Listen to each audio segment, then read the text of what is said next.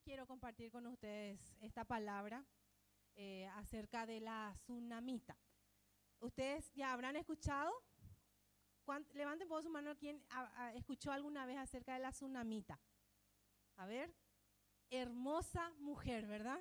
Tremenda mujer. Así que yo quiero compartir con ustedes y que el Señor pueda hablar a través de esta palabra, así como habló a mi, a mi vida también, a mi corazón todos necesitamos en algún momento un refrigerio y es lo que hizo conmigo esta palabra. Le invito a que puedan abrir sus Biblias conmigo en Segunda de Reyes. Segunda de Reyes 4, versículo 8. 8 para adelante. Vamos a estar un poco leyendo esta porción de la palabra. Amén. Dice así, Segunda de Reyes 4, versículo 8.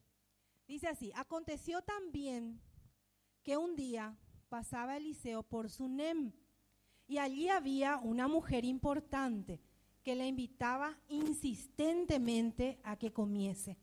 Y cuando él pasaba por allí, venía a la casa de ella a comer. Y ella dijo a su marido, He aquí ahora, yo entiendo que este que siempre pasa por, nuestra casa es varón santo de Dios. Yo te ruego que hagamos un pequeño aposento de paredes y pongamos allí cama, mesa, silla y candelero, para que cuando él viniera a nosotros se quede en él. Y aconteció que un día vino a él por allí y se quedó en el aposento y allí durmió. Entonces dijo Jesse, su criado, le dijo a él, llama a esa tsunamita. Y cuando la llamó, vino ella delante de él. Dijo él entonces a Jesse, dile, he aquí tú has estado solícita por nosotros con todo este esmero. ¿Qué quieres que haga por ti? ¿Necesitas que hable por ti al rey o al general del ejército? Y ella respondió, yo habito en medio de mi pueblo. Y él dijo, ¿qué pues haremos por ella? Y Jesse respondió, he aquí que ella no tiene hijos y su marido es viejo. Dijo entonces, llámala. Y él llamó y ella se paró a la puerta. Y él le dijo, el año que viene, por este tiempo, abrazarás un hijo. Y ella dijo, no, Señor mío, varón de Dios, no hagas burla de tu sierva. Mas la mujer concibió y dio a luz un hijo al año siguiente, en el tiempo que Eliseo le había dicho. Y el niño creció, pero aconteció un día que vino a su padre que estaba con los segadores. Y dijo a su padre, ay, mi cabeza, mi cabeza. Y el padre dijo a un criado, Llévale, llévaselo a su madre. Y habiéndole él tomado y traído a su madre, estuvo sentado en sus rodillas hasta el mediodía y murió. Entonces ella subió, lo puso sobre la cámara del varón de Dios y cerrando la puerta se salió. Llamando luego a su marido le dijo, te ruego que envíes conmigo a alguno de los criados una de las asnas para que yo vaya corriendo al varón de Dios y regrese. Él dijo, ¿para qué vas a verlo hoy? No es nueva luna ni día de reposo. Y ella respondió, paz.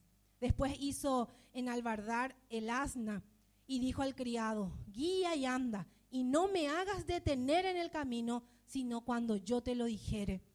Partió pues y vino al varón de Dios al monte Carmelo. Y cuando el varón de Dios la vio de lejos, dijo a su criado, he aquí la tsunamita, te ruego que vayas corriendo a recibirle y dile, ¿te va bien a ti? ¿Le va bien a tu marido y a tu hijo? Y ella dijo, bien. Luego que llegó donde estaba el varón de Dios en el monte, se asió a sus pies, se asió a sus pies y se acercó Jaycee para quitarla, pero el varón de Dios le dijo, déjala, porque su alma está en amargura. Y Jehová ha encubierto el motivo y no me lo ha revelado. Y ella dijo, pedí yo a mi Señor, pedí yo un hijo. No dije yo que no te burlases de mí. Entonces dijo a él Jesse, ciñe los lomos, toma el báculo en tu mano y ve y si alguno te encontrare no lo saludes y si alguno te saludare no le respondas y pondrás mi báculo sobre el rostro del niño. Y dijo la, la madre del niño, vive Jehová y vive tu alma, que yo no te dejaré. Y entonces se levantó y la siguió, y Jesse había ido delante de ellos, y había puesto el báculo sobre el rostro del niño, pero no tenía voz ni sentido. Y había vuelto para encontrar a Eliseo y se lo declaró diciendo, el niño no despierta. Y venido Eliseo a la casa, aquí que el niño estaba muerto, tendido sobre la cama. Entrando él entonces cerró la puerta tras ambos y oró a Jehová. Después subió y se tendió sobre el niño, poniendo su boca sobre la boca de él, sus ojos sobre sus ojos, sus manos sobre manos suyas. Y así se tendió sobre él y el cuerpo del, el cuerpo del niño entró en calor. Volviéndose luego se paseó por la casa a una y otra parte. Después se subió y tendió sobre él nuevamente.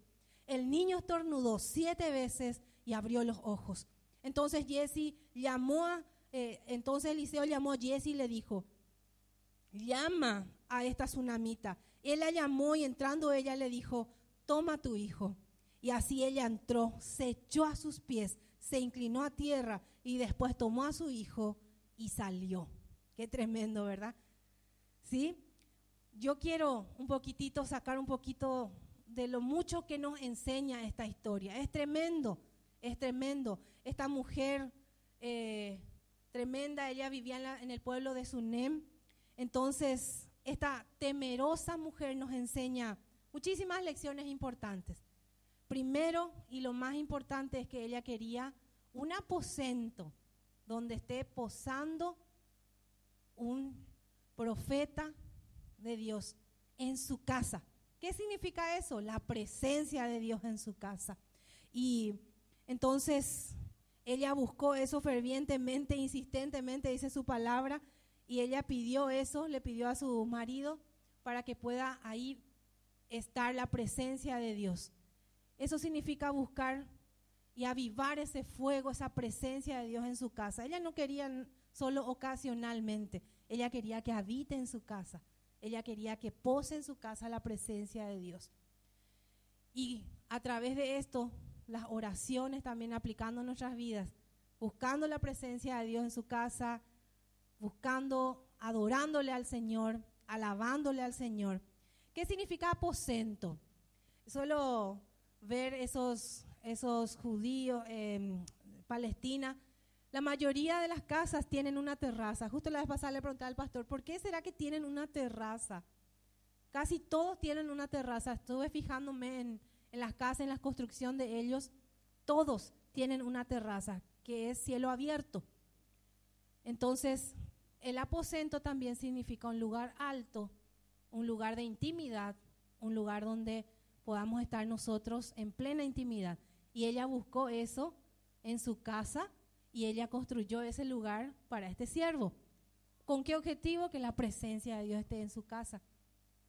También detrás de la enseñanza de esta tsunamita nosotros podemos ver fortalecido muchísimo lo que es eh, la provisión divina, eh, la importancia de bendecir a otros, la prudencia, y vamos a ir mirando un poquito, porque me gustaría mucho desglosar un poquito con ustedes cada parte de esta porción de la palabra para que podamos recordar. En primer lugar, ella entendió la importancia, dijimos, de la presencia de Dios en la vida de ella, de su familia, en su comunidad. Recibir la bendición de Dios en nuestra casa, en nuestra casa. No solo ir y buscar otro lado, sino que la presencia de Dios en nuestra casa. En segundo lugar, ella declara una fe tremenda al invitarle a un profeta de Dios que entre en su casa. No solo quería la presencia, que, era lo, que es lo primero, sino que también ella abrió las puertas de su casa a un profeta de Dios. Entre paréntesis, justo en este noviembre nosotros vamos a estar recibiendo visitas y qué lindo que aquí como iglesia no cerramos las puertas a la gente que viene a traer palabra. No cierres la puerta de tu casa a las personas que llevan palabra porque eso están llevando la presencia de Dios en tu casa también. Está la presencia de Dios constantemente con nosotros, pero se aviva el fuego, se enciende cuando recibimos a siervos, a personas que estén hablándonos de la palabra de Dios en nuestras casas. Impresionante es cómo un barrio se bendice, un barrio es bendecido, una casa es bendecida cuando le abre la a la presencia de Dios en su casa. Amén. Entonces, En tercer lugar, también que nos demuestra la importancia de creer en la voluntad de Dios y confiar en su poder, que Él puede hacer milagros, porque ella recibió un hijo. Ella no pidió, pero ella recibió. Eliseo le prometió que vendría el hijo y ¿qué pasó un año después? Ella ya estaba cargando el niño. Eh, eh, me tocó, eh, ustedes también le conocieron a esta pareja de 14 años de casados y ellos no podían tener hijos. Recuerdo ellos vinieron el año pasado a contar su testimonio y ellos confiaron. Ellos simplemente estaban sirviendo al Señor, descansando en el Señor y según los médicos no podían tener hijos, no había caso, pero el Señor proveyó en su tiempo. Del mismo modo, eh, también la tsunamita cuando perdió a su hijo, que ella tuvo esperanza. Entonces, yo quiero compartir paso por paso contigo lo que es la historia, la vida de esta tsunamita y qué aprendemos de ella y para que podamos aplicarlo en nuestras vidas. Nunca nadie sabe todo, ¿verdad? Nunca nadie sabe todo. Todos los días vamos aprendiendo algo. Y para mí fue tremendo. Quizás alguna vez escuché lo que era la historia de ella o escuché que alguien me dice cosas, ¿verdad? Así tenés que ser, así tenés que hacer. Y me olvido. Y espero que esto que vamos a compartir pueda quedar en tu corazón y que cada día nosotros podamos ser mejores hijos tuyos y ser hijos del Señor y ser fortalecidos en la fe. Amén. En primer lugar, ¿qué nos enseña la tsunamita? En el verso 8. Dice que aconteció que un día pasaba Eliseo por ahí, pasaba Eliseo, y ella dice que era insistente para que pase en su casa. No era, ña invitamba, era pe siervo, pe, una bemimba, esto José puede porque altar vengo de eh, acá pueden abrir la puerta de su casa para la palabra. Vamos a invitarle una vez nomás y para, para que él se contente. A veces la gente cree que nos hacen favor a nosotros como pastores o como líderes cuando nos están abriendo las puertas de su casa. Nosotros somos siervos. La gente que evangeliza son siervos del Señor. Somos nosotros, hijos de Dios, lo que tenemos que insistir y buscar la presencia de Dios en nuestras vidas y en nuestras casas. ¿Se entiende? En el versículo 8 dice que ella insistentemente le buscaba a ese siervo le insistía para que pase a comer en su casa. Y en el verso 25 también a mí me sorprendió muchísimo.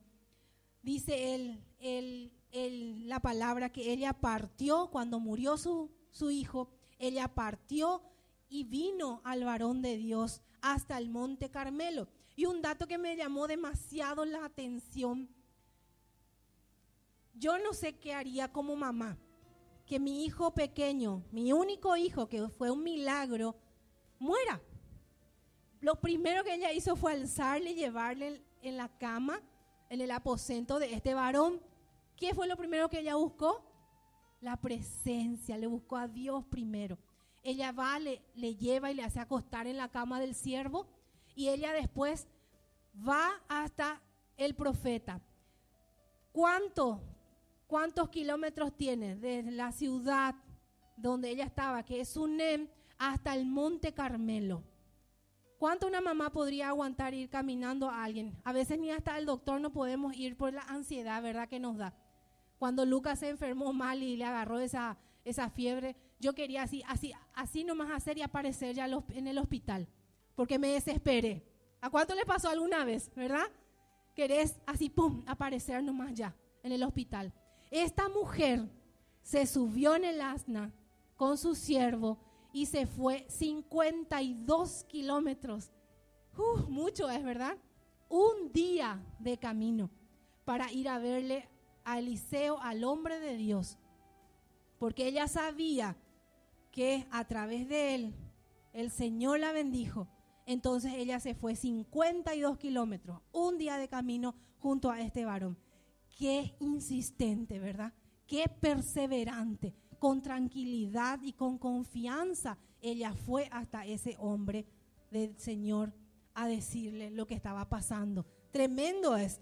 Un día de camino, 40 a 52 kilómetros a caballo o a mula. Es mucho, ¿verdad? Y se imaginan, ella se fue y después, ¿qué pasó? El niño no estaba con ella. ¿Dónde dejó al niño? en su casa. Entonces tuvo que volver otro día más hasta la casa donde estaba su niño. Y ahí recién poder Eliseo pudo entrar hasta el niño en la casa. Es mucho, son dos días enteros que esta mujer luchó, insistió, perseveró, era decidida. ¿Cuántas veces nosotros oramos una vez nomás? Dos veces. O oh, valema, hoy cuapaoingo coñan de yara. Es lo que más yo escucho. Hoy cuapaoingo, él conoce el nuestro corazón, sabe nuestros sentimientos, sabe mi necesidad. Pero él necesita que nosotros seamos constantes, que seamos decididos, que no nos desanimemos tan fácilmente. Una carrera universitaria, ah, yo lo puedo decir por testimonio, ¿verdad? ¿Cuántas veces em, empezamos algo, termina, empezamos algo, termina, o un trabajo, lo dejamos, proyectos, empezamos un ratito, una situación nos pasa y dejamos. También a veces se aplica en la vida sentimental, una o dos situaciones y nos damos por vencidos. Hay que luchar, tenemos que luchar y ser decididos para que podamos recibir la bendición. Amén. ¿Sí? Vendero vaso de y nape mañana pero a mí me encantó, me encantó esta palabra porque eh, recuerdo, yo creo que les había comentado ya que cuando el pastor se fue, vino acá a Ciudad del Este, yo le dije a él cuando se retiró de casa, terminó el noviazgo, ¿verdad? Y él se retira de casa y le dije, pero lo único que te voy a decir, me acuerdo muy bien, estábamos así en el, afuera ya, él estaba en la calle como para irse, y le dije, lo único que te voy a decir es, vos vas a ser mi marido, y yo voy a orar por vos. Che decidida, oye, no más, hay potá con la bendición, hay potá con la, eh, ¿cómo se dice? Muchacho lindo a mi lado, ¿verdad? Y yo recuerdo, le dije eso a él, vos vas a ser mi marido, yo voy a orar por vos. Y yo no sabía qué venía más adelante, no sabía lo que iba a pasar, pero ya ñembo eco mitacaria Y tocó, el Señor respondió en su tiempo, ¿sí? En su tiempo. Y así también necesitamos cosas, queremos cosas. ¿Qué vamos a buscar? Primero su presencia. Vamos a acercarnos a Él. Y Dios en su tiempo provee, en su tiempo, no es en nuestro tiempo. Así que seamos constantes, seamos decididos. Amén. Decirle al que está a tu lado, cena decidido, anina de pues, sé decidido.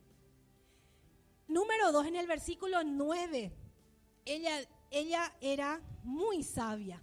Esta mujer era sabia porque le dijo a su marido, yo entiendo, yo entiendo que este que siempre pasa por nuestra casa es varón santo de Dios tenía discernimiento, era sabia, estaba observando. No seamos inocentes ante las jugadas del enemigo.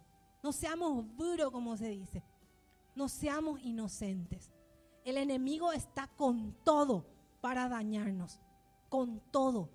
No tenemos que darle oportunidad en ningún momento. Seamos sabios, seamos entendidos, caminemos con cautela y caminemos de la mano del Señor para que nosotros no, nos desviemos de Él ni nuestra familia. Porque como padres también, no solamente somos responsables de nosotros mismos, sino de la gente que está detrás de nosotros, nuestras familias. Ella dice, yo entiendo, dijo ahí, oye, oje Y en el, en el versículo 10 y 22, primero el versículo 10, esto me encantó a mí, porque muchas veces nos creemos muy llaneros solitarios, cuando ya estamos eh, casados o cuando todavía somos jóvenes y dependemos de nuestros padres. Mismo cuando somos adultos, somos solteros, dependemos del Señor, ¿verdad? Ella siempre se mostró respetuosa, respetuosa. Ella conversó en el versículo 9, ella fue y habló con su marido y le dijo en el versículo 10, le dice a su marido, yo te ruego que hagamos un pequeño aposento de paredes. Conversó con su marido. No es que se fue ella nomás ya a hacer, no accionó ella sola. Ella se fue y habló con alguien que estaba con ella. Eso trae bendición. No hagamos cosas sin conversar. Por ejemplo, en el matrimonio, no tomemos decisiones solos. Es juntos, ¿verdad? Eso trae bendición. Cuando estamos en pareja, las decisiones deben ir juntas. Tenemos que ser respetuosos. Lo mismo pasa en el versículo 25.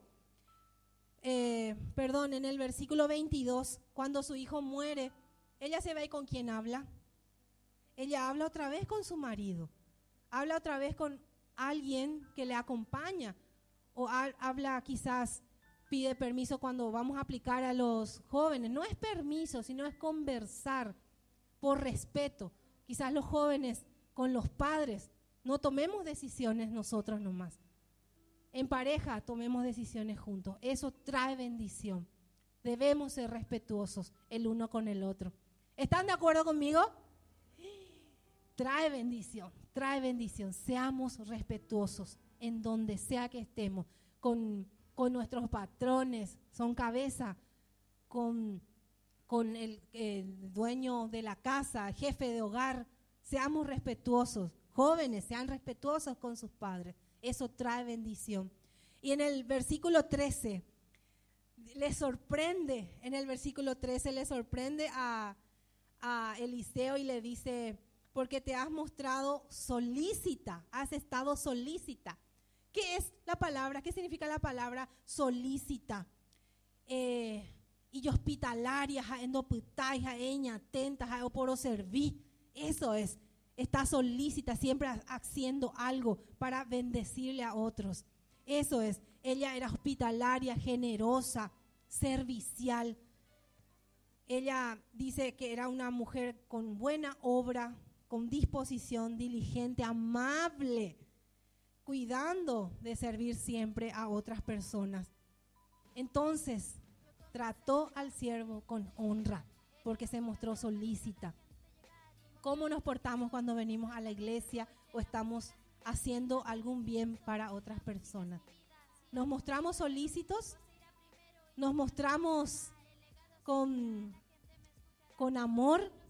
Siempre digo, si no hacemos con amor las cosas, dejemos nomás de hacer. ¿Por qué? Porque ese trae conflicto.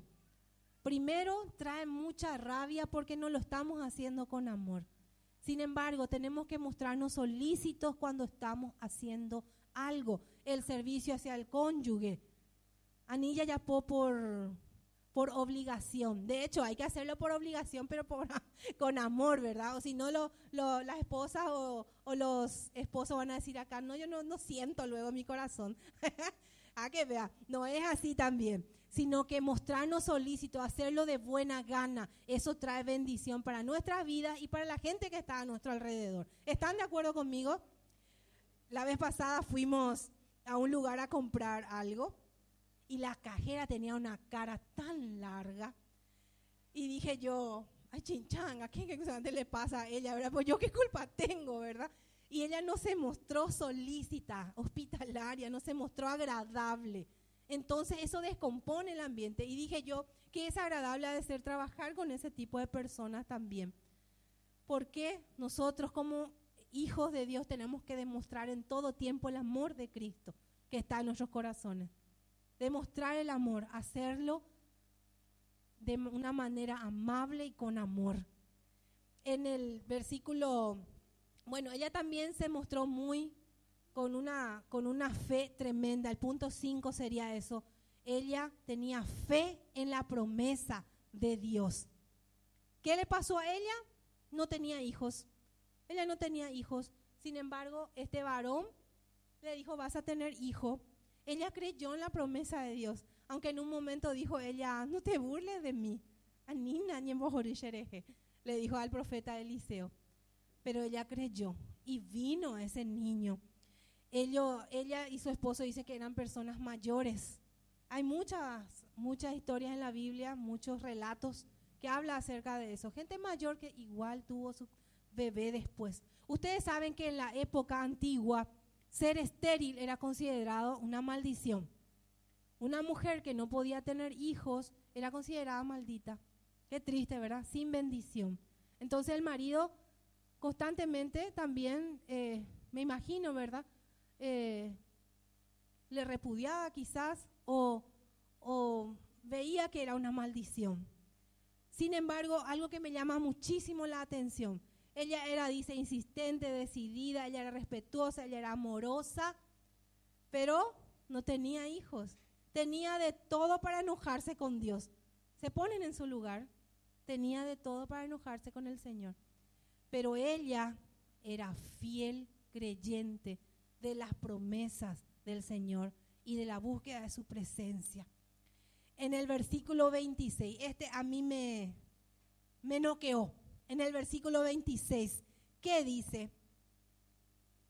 Dice, te ruego que vayas ahora corriendo. Háganse un poco la película. Ella fue corriendo, eh, el, el, mejor dicho, el siervo de Eliseo fue corriendo junto a ella a preguntarle a ella, mujer, ¿qué te pasa? ¿Está bien tu marido? ¿Está bien tu hijo? ¿Qué haríamos nosotros primerito? ¡Guau! Yo, yo por lo menos voy a ponerme a llorar, ¿verdad? Ustedes me dieron, me prometieron un hijo, me dieron un manongo, ese de causa, voy a querer luego culparle, ¿verdad? ¿Qué ella hizo? ¿Qué le dijo al siervo? Bien, le dijo. ¡Ah! Yo me sorprendí cuando escuché esa parte, pues si yo era, digo yo, me iba a enojar desde ahí, ya luego iba a gritar hasta llegar hasta el liceo, ¿verdad? Ella le dijo, bien, qué prudencia, qué prudente esta mujer. Ay, a mí me dio un pax, ¿verdad? Porque muchas veces nosotros nos enojamos con alguna situación, o parupi, porque nos molesta, ¿verdad? Tenemos que ser sabios y saber dónde contar nuestros problemas. Porque como les dije, el enemigo es astuto, astuto.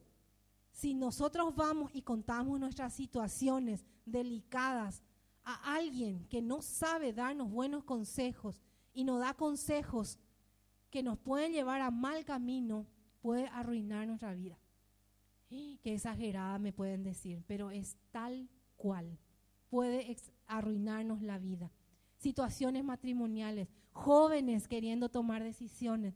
Si va a pedirle consejo o va a contarle problemas a gente que no corresponde, le puede marcar la vida, le puede marcar una diferencia en su vida. Así que seamos prudentes, sepamos con quién hablar nuestras situaciones, inclusive nuestras alegrías. Cuando yo tuve muchas situaciones en mi juventud, en mi adolescencia. Me acuerdo que en, una ocasión yo pasé muy mal en casa, un sábado a la noche, y yo me fui el domingo igual a la iglesia. Igual me fui a la iglesia, porque yo tenía prohibido. Era por una situación particular que mi mamá estaba pasando, ¿verdad? Ella no, no quería que yo vaya a la iglesia, entonces yo igual me fui, me acuerdo, y dije, me fui ya y me acerqué a una amiga y ya iba a abrir mi boca. Después dije, no, voy a ir a hablar con quien corresponde. Y me acuerdo me fui a hablar con mi líder de jóvenes. Me acuerdo, me dice ella, yo le dije, tengo un problema. Vení, me dice ella, y me lleva en un lugar. ¿Qué te pasa, Sonia? Y le conté, le conté todo lo que estaba pasando. Yo esperaba que me diga, vos oh, tenés que eh, enojarte también con tu mamá, mostrarle a ella que vos tenés la razón porque vos querés venir a la iglesia, vos sos cristiana. ¿Qué fue lo que me dijo ella? Honra a tu padre y a tu madre. Ganate su amor con respeto, con buen testimonio. Tranquilízate. Por sobre todo, orá por ella. Orá por ella y nosotros vamos a estar orando también por vos. Ese consejo para mí fue me abrió las puertas para todo, hasta hoy. Si alguien viene a mí, me humilla, me hace pasar malos ratos, porque de alguna manera pasa. Ese consejo a mí me marcó la diferencia. Porque hasta hoy, si alguien a mí me ofende o alguien a mí me trata mal, yo trato de cerrar mi boca, tranquilizarme. Bueno, tengo ahora con quien llorar, ¿verdad? mi víctima. tengo ahora a quien hablarle, ¿verdad? A quien pedirle consejos pero yo sé dónde puedo ir a pedir consejos y qué puedo hacer, porque alguien alguna vez me enseñó. Así que tengan en cuenta eso, jóvenes. Sí o sí nos enojamos con nuestra mamá y nuestro papá cuando tenemos cierta edad. Sepan dónde pedir consejos. Matrimonios, sepan dónde pedir consejos. No ahí donde en el, en, el pique, ahí en el tercer tiempo, a Pepe Ñampe, de problema. ¿Qué primerito va a salir? Cana otra. Así hablando crudamente, es así. Va peor, ¿verdad? Este, esos son los consejos que vamos a lograr. Donde cuando estamos buscando en consejos, consejos donde no corresponden. Seamos sabios y seamos prudentes, inteligentes, sabios. ¿Están de acuerdo conmigo? Amén, sí. También esta mujer tenía debilidades. Ay, no, era ni perfecta. En el versículo 27. Lean un poco. ¿Quién quiere leer conmigo? Ah, muy largo. Voy a leer yo. Dice, luego que llegó donde estaba el varón de Dios, después de que ella se fue, llegó hasta él, en el B dice, déjala porque su alma está en, ¿qué dice? amargura. Ay, yo me imagino, un día, un día ella fue sobre, sobre su mula, sobre su asno, un día se fue. ¿Se imaginan ese un día de viaje con la rabia? En el versículo 28 dice también, pedí yo un hijo, mi Señor. No dije yo que no te burles de mí. Y pues, estaba enojada, estaba con amargura y estaba enojada. Somos débiles. Nadie es perfecto. Podemos fallar. Podemos. Podemos haber tenido, eh, recibido y hecho, aplicado malos consejos. Sí, podemos fallar. Podemos enojarnos. Podemos tener también rencor en nuestros corazones y ser cristianos de hace 15 años, 20 años. Pero ya no acá adentro. Seamos sabios y saquemos eso de nuestros corazones. Todo el mundo es débil. No hay ni una sola persona que no tenga debilidades. O si no, tiene que estar nomás con el Señor. ¿Verdad? Si estamos acá en la tierra es porque seguimos teniendo tentaciones, seguimos teniendo luchas. Nadie es perfecto. Así que si vos me decís, está muy bien todo lo que me decís, pero yo soy imperfecto o imperfecta, porque tengo esto, esto, esto, esto a todos nos pasó o nos pasa. En, su eh, en, algún tiempo todos hemos pasado por situaciones. En, el en Romanos 8:26, yo quiero leer un ratito con ustedes Romanos 8:26. No, no suelten esa parte de, de Reyes, manténganlo más marcado. Quiero nomás leer esta parte para que vean que con el Señor igual estamos santificados por más que tengamos errores y situaciones. Dice, y de igual manera, yo tengo otra versión, voy a leer, mismo en nuestra debilidad, el Espíritu Santo acude a ayudarnos. No sabemos qué pedir, pero el Espíritu mismo intercede por nosotros con gemidos que no pueden expresarse con palabras. Este versículo dice, y de igual manera el Espíritu Santo nos ayuda en nuestra o en nuestra fortaleza, en nuestra debilidad. Pues que hemos de pedir como conviene, no lo sabemos, pero el Espíritu Santo mismo intercede por nosotros con gemidos indecibles. Somos débiles. No hay por ni uno perfecto, pero el Espíritu Santo intercede por nosotros y el Espíritu Santo quien nos va mostrando para que cada día seamos mejores hijos tuyos. Amén. Tal cual sos, así Dios te ama. No necesitas ser perfecto para acercarte al Señor. Él de a poco va puliendo nuestras vidas. Amén. Y en el versículo 32 de Segunda de Reyes 4, 32, ella era una mujer de mucha esperanza. Eliseo fue hasta la casa donde estaba, fue al aposento donde estaba el varón. Y yo me imagino cuando pedimos oración y vamos, nosotros con el pastor a veces vamos y ya está en lecho de muerte una persona, vamos a orar por esa persona y nosotros miramos el rostro de esas personas que han pedido oración. ¿Qué es ese rostro? Rostro de esperanza, de fe en el Señor ella así también se manifestó, con esperanza, con fe en el Señor de que Él va a hacer el milagro. Por eso nomás se fue tan lejos junto a Eliseo, porque había esperanza, a pesar de esa horrible situación que esta mujer estaba pasando, ella mantuvo su fe en Dios y confió en que Dios iba a hacer el milagro. Amén. Gloria a Dios por eso. Yo quiero esa fe. Yo quiero. Y en el versículo 37, en el último, ella dice que corrió y se asió de los pies de, de este varón. Dice, ella entró y se echó a sus pies. Se echó. Yo me imagino que estaba ahí y ella se tiró postrada, se humilló. Yo no, no, no puedo imaginarme cuánto agradecimiento habrá tenido esa mujer de verle vivo otra vez a su varón. Porque fue un milagro. Y ese tipo de milagros Dios lo sigue haciendo. No solamente el de resucitar, sino que otros tipos de milagros, otras situaciones que puedan haber en, nuestro, en nuestra vida en el versículo, en primera de Tesalonicenses, versículos 5, 16 y 18. Dice su palabra, estad siempre gozosos, orad sin cesar, dad gracias a Dios en todo, porque esta es la voluntad de Dios para con nosotros en Cristo Jesús. Estad siempre gozosos, orad sin cesar.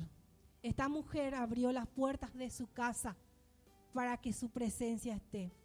Pero ¿cómo puede mantenerse la presencia del Señor en nuestras casas? A través de la oración. A través de la oración. Si nosotros solo estamos haciendo pinceladas y diciendo con nuestra boca así, pincelando nomás, ay, yo le amo a Cristo. Gracias, Señor. Así nomás, de paso y no invertimos, no, no, no, no tomamos el tiempo de buscarle al Señor en nuestras casas o donde estemos, pero lo ideal siempre es buscar en nuestras casas, en un lugar de intimidad, o viniendo acá en la casa del Señor. Si no estamos hablando, ¿cómo vamos a conocerle? ¿Cómo se va a avivar ese fuego del Señor en nuestras vidas? Cuando estamos en la presencia del Señor, busquemos de Él, busquemos también en nuestras casas, a través de la alabanza y la adoración. Ustedes saben que cuando nosotros ponemos música que no es del Señor en nuestras casas, estamos atrayendo espíritus que no son del Señor. ¿Y qué es lo que estamos aprendiendo? Ustedes saben que la música trabaja en nuestro subconsciente. Y ese boom, boom, boom, ¿verdad? Y el contenido de la letra no voy a repetir, pero ya se imaginarán diferentes tipos de música. Y después le traemos a nuestras niñas acá en el altar y, pastor, el Señor, oran un poco, que mi hija sea cubierta en oración. En música que están dañando su pureza. Cuidemos, cuidemos las canciones que estamos escuchando y busquemos la presencia del Señor. Música del Señor atrae la presencia del Señor. Música que no es para el Señor, lo que único que atrae son ángeles caídos. Ángeles caídos, demonios. Así, crudamente hablando. ¿Para qué vamos a dar vuelta a las cosas? Quiero decirles que primero, primero es su presencia. Decirle el que está a tu lado, primero su presencia. Primero su presencia. Primero la presencia de nuestro Señor. Después lo demás va a venir por añadidura. Todos nosotros podemos acercarnos al Padre. Todos nosotros podemos acceder a su presencia. No hay ninguno que diga, no, yo anoche nomás estuve viendo algo. Entonces Dios ya no me va a escuchar. Sí te va a escuchar. ¿Qué necesitamos hacer? Pedir perdón. Pedir perdón por nuestros pecados. Y el Señor está ahí con nosotros. El Señor tiene una misericordia tremenda con nosotros. Nadie es excluido de su presencia. Todos podemos tener ese aposento en nuestras casas algunos creen que solo el pastor, ahí los líderes, ellos lo que tienen que estar orando y siempre están en intercesión por nosotros. Añande ese, ¿verdad? ese. Y no invertimos ese tiempo para estar en la presencia del Señor. Dice en el versículo 3, 16 de San Juan, por cuanto amó tanto Dios al mundo, todos conocen, ¿verdad? ¿Qué dice? Que dio a su único hijo, después, para que todo aquel, todo aquel que en él crea, no se pierda, mas tenga vida eterna. ¿Alguien está excluido? ¿Una niña, un niño pequeño? ¿O un adulto? ¿Un abuelito? No. Todos, todos dice. Así que todos nosotros tenemos la posibilidad de entrar en la presencia del Señor. Y dice en Juan 10:10 10 también, yo, está diciendo Jesús, he venido para que tengan vida y para que la tengan en abundancia. Saquemos de nuestra mente ese ay chincharanga. Yo no puedo. O el Señor no me escucha. Todos, todos tenemos la posibilidad de entrar en su presencia. Y Él dice que vino para que tengamos vida y vida en... No creen, ese pastor. Para que tengamos vida y vida en abundancia. Estamos hablando de abundancia. El Señor ya borró nuestros pecados. Dicen Colosenses 1, 13 y 14. Colosenses. Él ya borró nuestros pecados. Dice, porque, ¿qué dice ahí? Dice, el cual nos ha librado de la potestad de las tinieblas y trasladado el reino a su reino, al reino de su Hijo amado, en quien tenemos redención, el perdón de nuestros pecados, dice el 13 y 14. Entonces, ¿qué nos dice acá la palabra? Demasiado claro es. Nos libró de los demonios, ¿sí? Nos libró, nos sacó del lugar de tinieblas, nos trasladó al reino de su Hijo, en donde tenemos, dice, el perdón de qué? De nuestro pecado de hoy, de todo, de todos nuestros pecados. Opama, ya el Señor se olvidó en Isaías, eh, en Isaías 43, 18. ¿Qué dice? Isaías 43. No os acordéis de las cosas pasadas, ni traigas a memoria las cosas del pasado. Decita a vos mismo. Lee un poco conmigo esto y a vos mismo. No os acordéis de las cosas pasadas, ni traigas a memoria las cosas antiguas. Lo que pasó hace 15 años, hace 20 años, Opama, terminó ya. Si le pediste perdón al Señor, Él ya se olvidó, ya terminó. Tenés posibilidad de ser nueva criatura en Cristo y entrar en su presencia. Sea cual sea la condición que nosotros hoy estemos, acerquémonos a la presencia del Señor. No hay una fórmula secreta. el pastor no es que se va y hace, tiene un altar ahí, hace algún, alguna cosa. No, para que eh, Él venga y hable su palabra. ¿Cuál es la fórmula secreta? Único. Búsqueda de la presencia de Dios. Busquemos a su Espíritu Santo. Y no nos acordemos más. No nos autoflagelemos, como se dice. Perdonémonos nosotros también. Dios ya nos perdonó. Dios ya nos perdonó. Muchas veces lo que nos ata y es como que tenemos una cadena ahí en nuestro pie y no nos permite avanzar, somos nosotros mismos. ¿Vieron alguna vez? Yo he visto la vez pasada un video de un caballo, no sé si vieron, de un caballo que toda su vida fue criado, ¿verdad? Con el lazo ese, ¿verdad? Y entonces su, su dueña eh, siempre le hacía recorrer con la piola por su cuello, ¿verdad? No sé cómo se llama eso. ¿Qué ella hizo? A mí me sorprendió ver ese video. Ella hizo guau que le estaba atando a su caballo y su caballo así bajaba, bajaba su cabeza. Y ella estaba, pero hacía nomás, la mímica nomás hacía. Y ella empezó hacia caminar y el caballo agachaba su cabeza y caminaba a su lado. Jamás estuvo atado. Y me sorprendió eso. Y dice que eso pasa también con los elefantes. Ya, ellos están libres. Pero ¿dónde no están libres? Aquí y aquí. No están libres. Entonces piensan que están todavía en esclavitud, pero ya están libres de pecado, ya están libres de todo. El Señor ya nos libró, hermanos.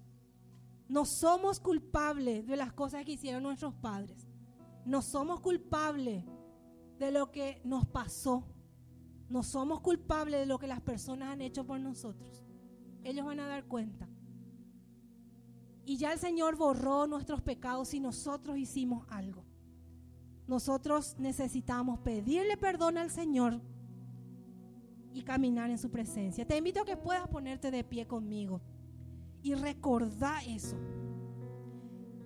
Escuché el mensaje de un pastor que dijo, y, realmente me impactó mucho, acerca del hijo pródigo.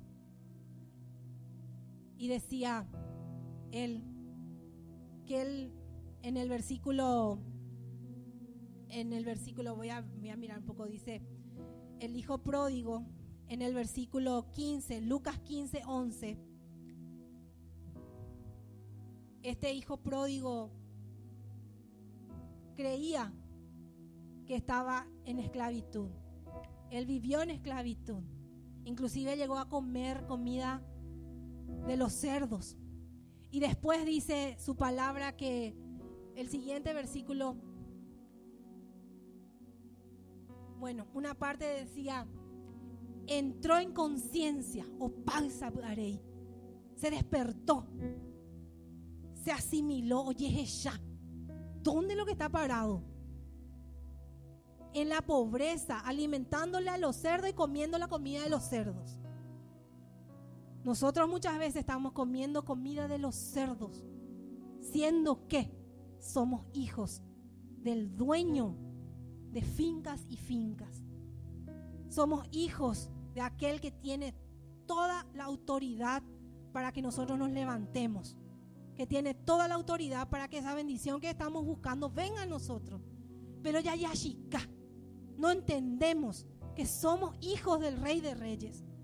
Y dice su palabra en el Hijo Pródigo, Él entró a conciencia, se dio cuenta de dónde estaba. Pero no solo eso, Él fue corriendo junto a su Padre. A veces entramos en conciencia, pero decimos, yo no valgo nada igual. No me va a aceptar mi Padre porque es tan agua yapokuri. Es tan yapokuri. Pero dice, entremos en conciencia y vamos corriendo, vámonos corriendo a la casa del Señor. Y dice que su padre le puso un anillo, le puso un abrigo y le dijo a, sus siervos, aquí está mi hijo.